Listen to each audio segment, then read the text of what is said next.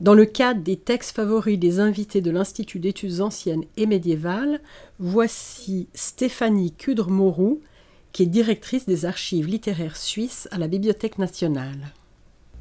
À l'occasion du colloque organisé à l'I et à M autour de Jean Starominski, j'ai décidé, à votre demande, de présenter un texte de Jean Starominski que j'aime énormément, qui est une analyse littéraire de Marc V, Le démoniaque de Gérasin.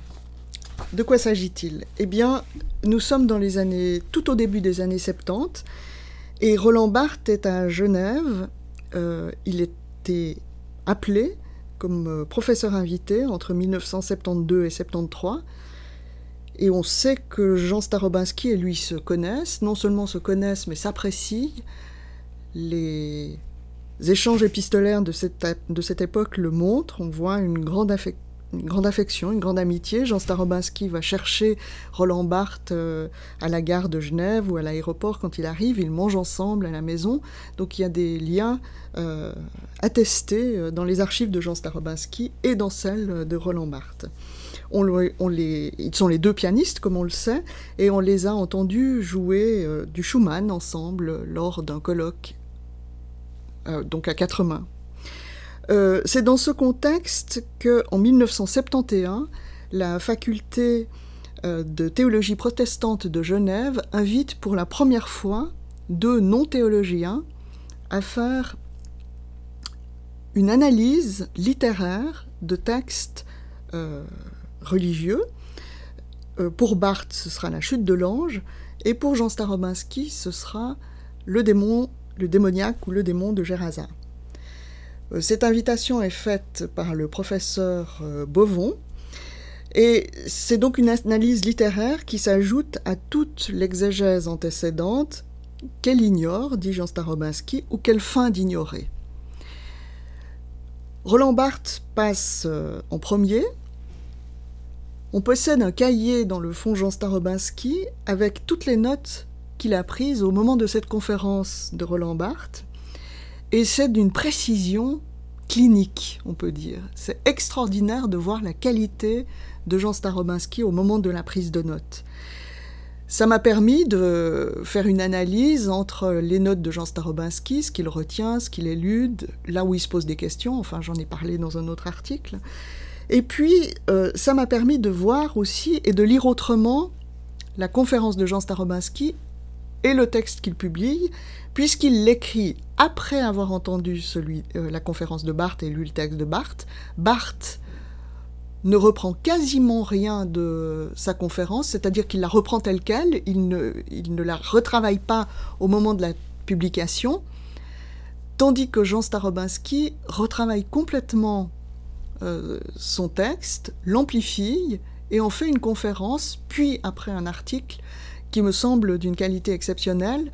Euh, c'est un article qu'on connaît moins que le fameux dîner de Turin euh, de, sur Rousseau de Jean Starobinski, qui est une sorte de modèle de la lecture critique selon Starobinski. Mais pour moi, il a les mêmes, le démoniaque de Gérasin a les mêmes qualités. Et c'est pour moi un des trois textes les plus intéressants. Enfin, c'est un de ceux que je chéris particulièrement. Starobinski, au contraire de Roland Barthes, repousse un peu les, bornes de la lecture structurale, de l'analyse structurale qui, à mon avis, déjà à cette époque, en 1971, lui semble un peu étroite, et il ne veut pas se priver, au fond, de l'enrichissement euh, d'autres apports théoriques et critiques, euh, comme par exemple l'histoire des sciences euh, qu'il utilise et qu'il convoque pour comprendre ou analyser le caractère de possession du démon de Gerasa. Et c'est donc cette partie finale que je vais lire pour clore ce petit entretien. Je le cite. Les démoniaques étaient, dit-on, des individus présentant des symptômes impressionnants, tels que nous en rencontrons aujourd'hui dans les épilepsies, les athétoses, les schizophrénies. Le désordre physique, donné de fait, reçoit une signification à travers les outils interprétatifs dont dispose le langage d'une époque ou d'une civilisation. Je saute un petit bout. Que vienne à se développer le langage de la théorie médicale, il constituera un nouveau système d'outils conceptuels. Alors s'ouvre la possibilité d'une réinterprétation, il est rare qu'un langage spécialisé ne revendique pas le droit de s'étendre à tout ce qu'il peut inclure et qu'il ne désire pas prouver son applicabilité à des domaines jusqu'alors couverts par un autre type de discours. Et je saute encore un petit bout. Toute interprétation qui se croit adéquate revendique pour elle la conformité à la nature des choses. Elle préfère ne pas se concevoir elle-même comme une interprétation, mais comme l'énoncé de ce qui se passe en vérité, en réservant avec une nuance péjorative le terme d'interprétation à toutes les précédentes lectures de la même donnée, lectures qui lui paraissent entachées d'illusions, grevées de projections imaginaires déformées par les préjugés de l'interprète. Assurément qu'ils agissent du découpage des faits, de leur causalité, de leur signification, la science moderne est plus consciente de les avoir suscités par une intervention active.